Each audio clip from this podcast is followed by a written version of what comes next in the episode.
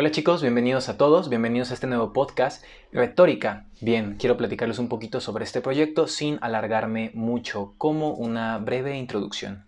Bien, este proyecto eh, nace con la intención de dialogar, con la intención de compartir mis pensamientos, compartir un poco de lo que leo, lo que me encuentro en algunos reportajes en internet, en algunos libros, en películas, en documentales. Realmente es un ejercicio de compartir ideas, en este caso de una manera eh, retórica, a través de este discurso, ya que estoy yo solo, es eh, una forma retórica, eh, de ahí el nombre del podcast retórica, para compartir mis pensamientos con todos ustedes y de alguna u otra forma, a través de los comentarios, a través de sus escuchas, a través de cualquier mensaje que deseen mandarme, iniciar una conversación y generar un discurso eh, generar un ejercicio de dialéctica. Realmente de esto se trata este podcast, compartir mis pensamientos y aquí sí quiero escuchar absolutamente todo lo que ustedes tengan que decirme. Si tienen algún comentario, si quieren decirme que estoy bien, güey, adelante, los quiero escuchar porque esto es pues para compartir ideas, compartir pensamientos y crecer nuestro conocimiento. Como tal, vamos a hablar eh, pues a lo largo de estos episodios semanales de conversaciones y temas un poquito disruptivos, de temas un poquito incómodos. Quiero hablar de lo que nadie se atreve a hablar. Quiero generar este discurso de conversación. A lo mejor tocaremos temas en los cuales eh, yo no esté de acuerdo en algún tema y analicemos la postura eh, opuesta a la que yo me encuentro. Entonces realmente se trata de esto. Eh, por favor, no se tomen nada personal, todo lo que va a ser documentado a lo largo de este video podcast, si me estás viendo en YouTube, me estás viendo en Instagram o me estás escuchando en Spotify o Apple Podcast, bienvenido, siéntete cómodo y pues bueno, mi nombre es Jaime Navarrete y estoy encantado de ser tu host y iniciar una conversación a partir del día de hoy, semanal con todos ustedes. Así que bien, el día de hoy vamos a hablar sobre un tema bastante controversial, un tema que se ha analizado muchísimo a lo largo de los últimos años, que es la meritocracia. En específico, lo que es, eh, pues bueno, esta falacia de la meritocracia, el mito de la meritocracia, como se le conoce gracias a algunos autores modernos. Y pues bueno, primero hablaremos sobre qué es la meritocracia. Como tal, eh, me gusta a mí analizar las palabras desde su origen etimológico, eh, pues para tener una idea un poquito más objetiva sobre lo que es el, significado de la palabra y poder hacer nuestra propia definición. Pues bien, meritocracia proviene del latín y viene de la palabra meritum, que significa debida recompensa, y con un sufijo cracia, que quiere decir poder o fuerza.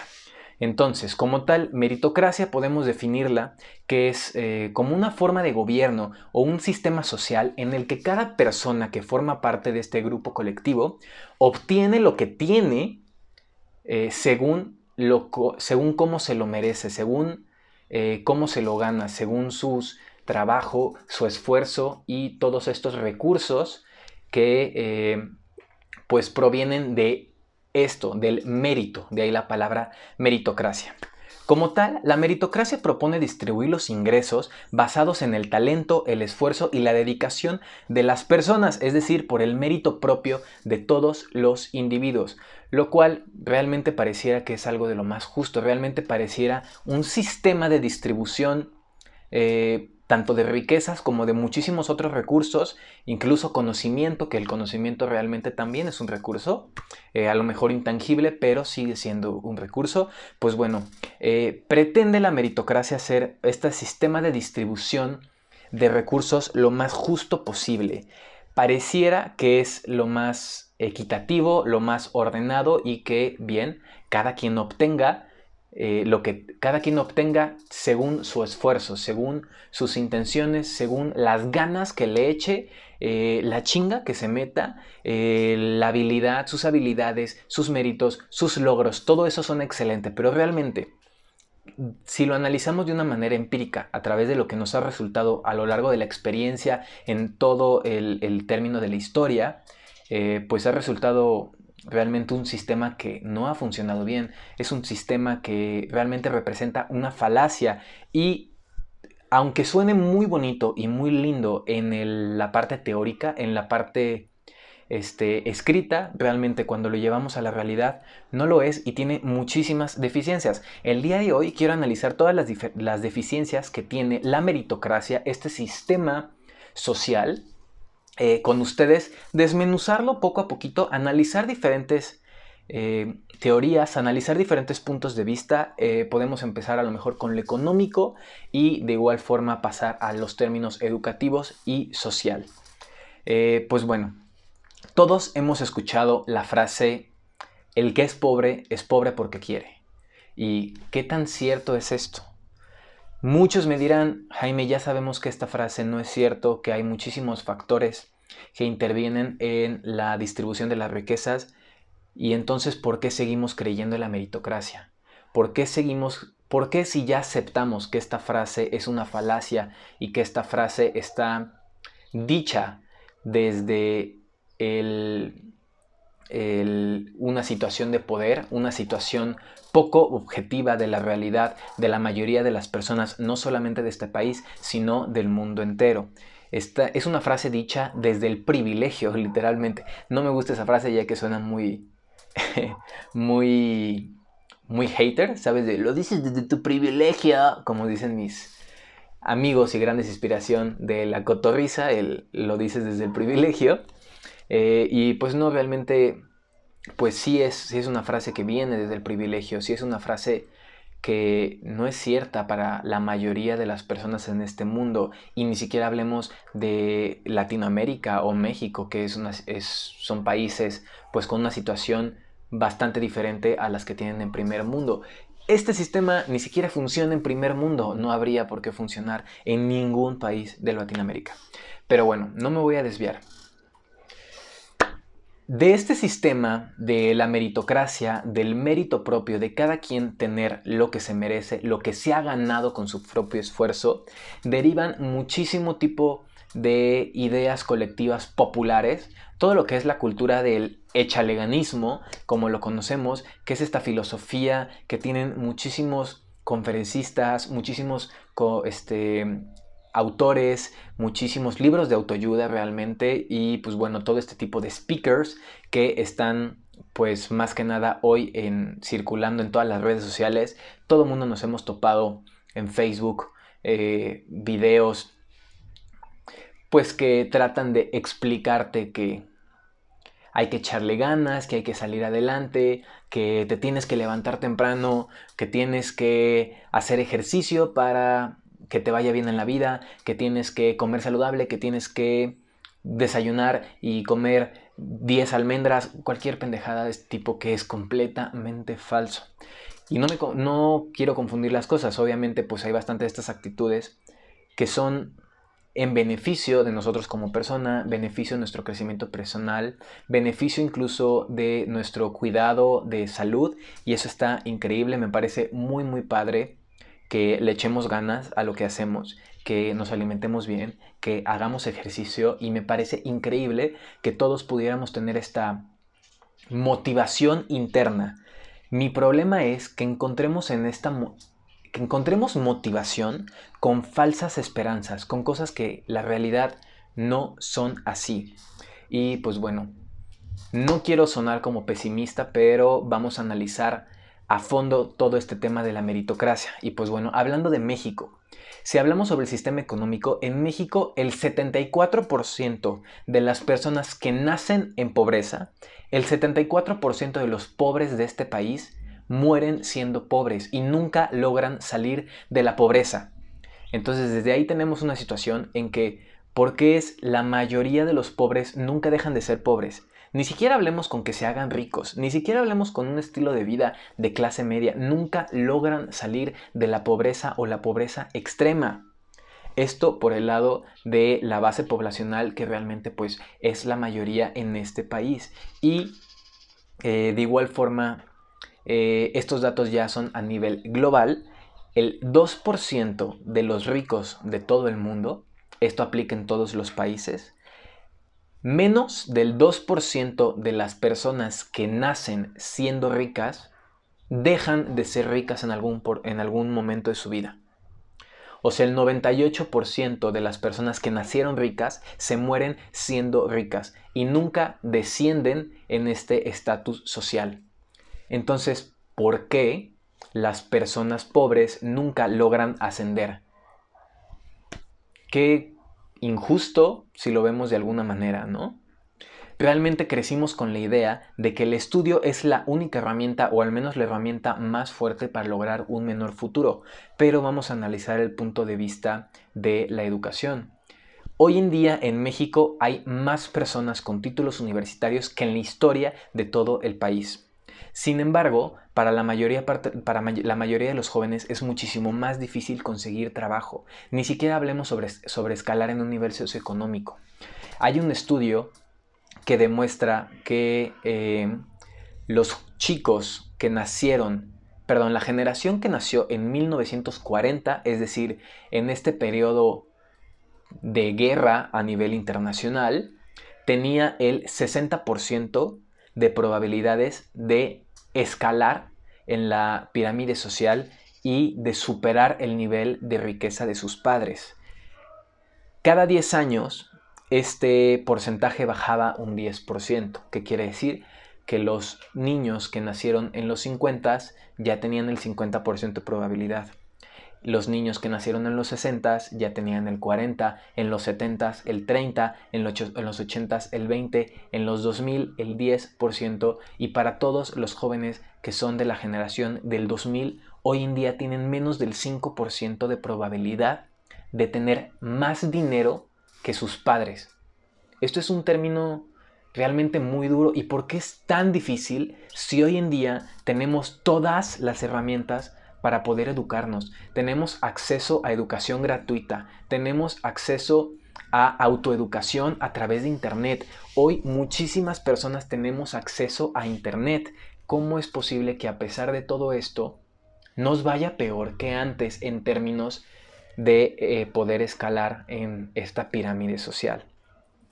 Pues bueno, eh, algo que también ha pasado es que en el país ha habido una explotación en cuanto a eh, universidades. Hay más universidades que nunca, no solamente tenemos universidades eh, públicas y gratuitas, sino también hoy en día tenemos muchísimas, miles y miles de universidades de paga, de universidades en las cuales tenemos la posibilidad de estudiar quienes pueden pagarse una licenciatura. Obviamente pues aquí hay de diferentes precios, de diferentes eh, niveles, por decirlo de alguna manera. No quiero como que entrar en eso, pero realmente los hay, ¿no? Todas universidades tienen, todas las universidades privadas pues tienen precios diferentes, calidades diferentes de igual forma. No voy a entrar en posturas de qué es mejor, universidad privada, universidad pública, una universidad eh, privada económica, una universidad privada cara, porque realmente de esto no se trata. El punto de esto es que tenemos hoy en día la mayor cantidad de universidades, un mayor acceso a la educación, hoy que hoy en día es más fácil educar que nunca en la historia del país. Y volvemos a lo mismo. Entonces, ¿por qué no podemos y no tenemos la oportunidad de crecimiento? Bueno, Michael Sandels es uno de los intelectuales eh, modernos, es uno de los intelectuales contemporáneos de la actualidad más reconocidos en los últimos años. En su último libro, que se titula La tiranía del mérito, justamente habla sobre este tema y habla sobre todas las falacias narrativas que tiene el discurso de la meritocracia. Bueno, algo que me llama mucho la atención de este libro es que eh, Michael menciona que los estudiantes de la red de universidades Ivy League, que estamos hablando que son estas grandes universidades prestigiosas de Estados Unidos, el top del top de la educación en Estados Unidos. Estamos hablando de Harvard, Columbia, Yale, Princeton y todo este tipo de universidades que conocemos en todo el mundo y que pues reconocemos su nivel, su educación y la calidad. Realmente pues estamos hablando de las mejores universidades del mundo, ¿no? Pues bueno, todo este tipo de, a este tipo de universidades se le conoce como Red Ivy League y bueno, lo que menciona en su libro es que en la mayoría de los estudiantes de estas universidades, me parecía que mencionaba que era alrededor de un 75-80%, no recuerdo bien el dato, pero viene en el libro, pertenecen a las familias más ricas de Estados Unidos. Entonces, alrededor del 75% de los estudiantes de todas estas universidades prestigiosas son ricos. Y eso pues no es de extrañarse, pareciera incluso obvio, ya que también pues son universidades muy caras. Eh, además de que son universidades muy difíciles de entrar, pues de igual forma pagan muchísimo dinero de manera eh, en, cada semestre, ¿no?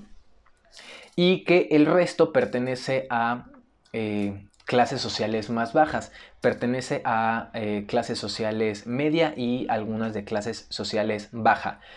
supuestamente lo que dice es que el 75% de los estudiantes pertenecen al 1% más rico de Estados Unidos y eh, lo restante pertenece al 60% de la población mayoritaria de Estados Unidos, que estamos hablando de eh, pues la población media y media baja. Total, estas personas que no son ricas y aún así logran entrar a este red de universidades tan prestigiosas y tan costosas, la mayoría de las veces lo hacen gracias a una beca ya que son estudiantes de excelencia, estudiantes que se han eh, destacado pues en su historia como eh, pues estudiantil. Y pues bueno, lo primero que podemos analizar aquí es que realmente tenemos un porcentaje muy distinto entre lo que es un 75 eh, por ciento que son ricos. Y es una minoría las personas que no son ricas y que tienen acceso a este tipo de, educación top. Como lo mencionamos, eh, pues de la manera que haya sido, ya sea eh, gracias a una beca, gracias este, pues a que algún ángel inversor, por decirlo de alguna manera, les esté patrocinando la universidad, los esté apoyando, pagándoles la universidad, eh, no lo sé. Eh, pero bueno, muy pocas personas que no tuvieron el privilegio de nacer ricos tienen acceso a esta educación. Desde ahí ya tenemos eh, una incongruencia que ya hablamos de que las oportunidades no son las mismas si naces rico o si naces como la mayoría del mundo. Ni siquiera voy a hablar sobre pobreza, voy a hablar sobre nacer promedio, nacer como uno más del montón, como la mayoría de las personas de este mundo. Eh, desde ahí ya tenemos una diferencia muy notoria en cuanto a las oportunidades de educación. Pero me vas a decir, sí, Jaime, pero bueno, son universidades top, son universidades que tienen muy, muy pocas becas, que realmente la gente que está ahí está ahí por su propio mérito, por su conocimiento, por sus logros. Entonces, pudiéramos pensar que la meritocracia tiene razón y que ellos tienen esas oportunidades gracias a sus méritos. Pero vamos a continuar analizando. ¿Qué es lo que pasa cuando estos jóvenes promedio, estos jóvenes clase media o estos jóvenes clase baja que se esfuerzan, estudian, logran estudiar y terminar una licenciatura en Harvard, en Columbia, en Yale, en Princeton, en estas grandes universidades, estudian y se titulan. ¿Y luego qué pasa? Pues bueno, Michael dice que el promedio eh, de ingresos que, que recibe como a salario un egresado pobre de esta red de universidades es el mismo que recibiría cualquier joven rico que no terminó una carrera. Un joven que nació rico, que trabaja en la empresa de su papá o que trabaja en la empresa de algún familiar o de algún conocido de la familia, que gracias a su red de contactos por tener ese privilegio consigue un trabajo sin ser licenciado, sin tener estudios. Un chico que, pues digamos, no sé, estudió la prepa, estudió high school, eh, embarazó a su novia y pues tiene que chambear porque ya no puede seguir estudiando. Pero tiene la fortuna de ser de una buena familia. Pues bueno, este chico va a ganar lo mismo que un joven promedio que logró titularse no de una universidad X, de Harvard, de Princeton, de Yale, de estas grandes universidades. Entonces, ¿realmente las oportunidades son para todos? ¿Realmente las oportunidades son equitativas, son igualitarias? Definitivamente no. ¿Cómo es posible que un chico que no tiene ni la preparatoria terminada gane lo mismo que un egresado de Harvard? ¿Cómo es eso posible? Pues bueno, esto es otro motivo por el cual explica eh, Michael Sanders que la meritocracia es una falacia narrativa que realmente no existe. No tenemos las mismas oportunidades. Todo en esta vida es un contexto social, es una construcción social y todo depende de nuestro alrededor. Eh, bueno, el segundo problema de la meritocracia es el ego que causa en las personas. Crea esta absurda idea de que el éxito y absolutamente todo lo que logras es únicamente gracias a tu esfuerzo, es fruto de tus habilidades, de tu trabajo y de tus ganas que tienes por triunfar cuando realmente esto no es así. Eh, se ha probado empíricamente a lo largo de la historia que las condiciones sociales en las cuales se desarrolla una persona lo son todo. La meritocracia se ha vuelto un concepto tan perverso que ha sido aprovechado en muchísimos discursos políticos eh, eh, y desde de extrema, realmente son discursos políticos extremistas que lo han abordado desde ambos puntos. Igual, citando al libro que menciono de Michael Sanders, eh, menciona él dos ejemplos políticos en el cual se utiliza el discurso de la falsa meritocracia eh, a lo largo de la historia. Realmente son, son ejemplos políticos muy actuales y pues muy modernos en los cuales todos los que estamos oyendo este podcast o que están viendo en, YouTube este, este video, pues lo vivimos. El primero fueron las elecciones de Estados Unidos en el 2016, las elecciones en las cuales ganó Donald Trump, que fue este discurso de eh, We'll Make America Great Again y toda esta oleada de patriotismo que surgió. Y otro de los movimientos más importantes en la última década fue el, el Brexit, que es la salida de Reino Unido de la Unión Europea, que de igual forma lo vimos hace algunos años. Eh, todos estos discursos eh, políticos tienen la cualidad de apelar a este mérito de, de, apelar a esta meritocracia. Son discursos radicales, populistas y autoritarios. Eh, y pues bueno, básicamente esto es a lo que quiero llegar. Quiero que ustedes me comenten, quiero que ustedes me digan qué piensan, si todos tenemos las mismas oportunidades, si de alguna u otra forma se sienten aventajados por las condiciones sociales en las que crecieron o si de alguna u otra manera se sienten oprimidos por las condiciones sociales y culturales con las que crecieron. Este tema da para mucho, este tema podríamos hablar horas y podríamos debatir muchísimas horas, pero no quiero alargar tanto los videos, solamente quiero despertar este pensamiento en las personas que me vean, si son dos personas, si son diez personas, si son cien personas, me parece increíble. Mi intención es únicamente que pongamos esta idea en nuestro radar, que pongamos esta idea en, nuestra cabeza y que empecemos a darle vueltas y a partir del día eh, analizar y cuestionarnos todo pues lo que consumimos, ¿no? Si volvemos al tema de los motivadores, cada vez que te aparezca un video en Facebook donde te diga, échale ganas, tú puedes, solamente tienes que decretarlo al universo y se te dará, pues piensa realmente si esa es una oportunidad que todos tenemos. Piensa si vibrar alto es suficiente para superar por lo que sea que estés pasando. Hoy lo analizamos únicamente en el contexto económico y educativo, pero el mito de la meritocracia aplica para absolutamente todo. Entonces, eh, aspectos sociales, problemas económicos, problemas de discriminación, tú dime si es lo mismo el problema de una persona pobre, la cual la policía lo... Pues bueno, no, ni siquiera me voy tan lejos. La semana pasada el caso que tuvimos en Tulum, donde a una mujer extranjera de puertorriqueña, si no me recuerdo, murió en Tulum aplastada, asfixiada por un policía. ¿Tú crees que eso hubiera pasado si esta chica hubiera sido americana? ¿Tú crees que esto hubiera pasado si esta chica hubiera sido una turista? Claro que no. Hay sesgo, hay discriminación y la distribución de las oportunidades no es la misma para todos. Solamente quiero que lo piensen, quiero que le den vueltas. Si estén de acuerdo conmigo, háganmelo saber. Si no están de acuerdo conmigo, también háganmelo saber. Quiero saber por qué, quiero saber qué piensan y pues tener esta idea con nosotros.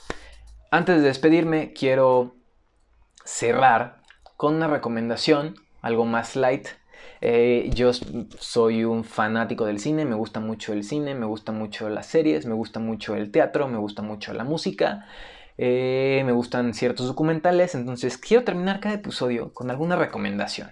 Alguna serie, algún disco, alguna película, como es el caso, y pues bueno, eh, recientemente me recomendaron una película que se llama The Lighthouse, El Faro en español, la cual es increíble, me gustó muchísimo, realmente la recomiendo ampliamente. Es una película del 2019. Eh, ganó el premio Oscar en el 2020 a Mejor Fotografía, lo cual lo tiene completamente merecido. Válgame la redundancia de la meritocracia, pero bueno, ellos sí lo tienen merecido. La fotografía es increíble, la paleta de colores, que bueno, realmente es una película que está filmada en blanco y negro, pero tienen que verla, está increíble. No quiero spoilearlos, pero eh, bueno, más bien, si se te antojó verla y no quieres spoilers, aquí terminamos el episodio. Hasta luego, fue un gusto saludarte. Pero si eh, quieres saber un poquito más de la película o si ya la viste, pues vamos a spoilear un poquito, no tanto. Entonces, pues bueno, ya está la alarma. Yo tengo varias teorías con esta película. Eh, primero, pues bueno, Lighthouse nos cuenta la historia sobre un joven que es interpretado por Robert Pattinson y este, un señor ya grande, un viejo que trabaja en un faro y él es el encargado de el faro, de esta isla, eh, pues de este faro, ¿no? Entonces, este nuevo sujeto, Robert Pattinson, llega a trabajar al faro eh, y pues bueno, ¿saben qué? No, no los quiero spoilear, no los quiero spoilear, por favor vayan a verla y una vez que la vean ya me dicen qué les pareció. Lo único que les voy a decir es que tiene referencias hacia lo que es la mitología griega, que eso podríamos, podríamos hacer una teoría sobre eh, el desenlace y el final de la película y sobre de qué se trató. Tenemos también una lucha de generaciones que estamos hablando de los millennials contra los baby boomers y quién tiene razón y los pros y contras de la diferencia y la brecha generacional de, estas dos, generaciones. Y también tenemos una interpretación que puede ser pues basada un poquito más en lo eh, psicológico, un poquito más en esta proyección de esta fantasía de yo proyectarme en alguien más y realmente que en lugar de, de haber dos personas en esta isla, solamente hubiera una que se está imaginando a su yo de joven. Es lo único que voy a decir, ya no quiero spoilearlos más y pues bueno, la disfruté muchísimo, vean, eh, Robert Pattinson, wow, qué gran actor es. Si tienes el estigma de Robert Pattinson en Harry Potter, Robert Pattinson en Crepúsculo. No tienes idea cómo ha crecido este actor, no tienes idea de cómo ha crecido. Es fantástico, es excepcional. Ya van dos películas que veo de él. Del próximo capítulo vamos a hablar sobre otra película, eh, la cual amé, me parece lo mejor que he visto en este 2020 y también sale Robert Pattinson. Entonces, pues denle la oportunidad, la película es muy buena, la historia es increíble, está completamente sujeta a interpretaciones, uno la puede interpretar de la forma que quiera. La fotografía es bellísima y está bastante entretenida. Entonces, pues bueno, muchísimas gracias por escucharme, muchísimas gracias por verme. Por favor, si te gustó este video, déjale una manita arriba en YouTube, suscríbete, dame un like en Instagram. Eh, sígueme en Spotify y nos vamos a estar viendo o escuchando una vez a la semana. Yo soy Jaime Navarrete y fue un gusto tenerte aquí por primera vez. Seas bienvenido siempre.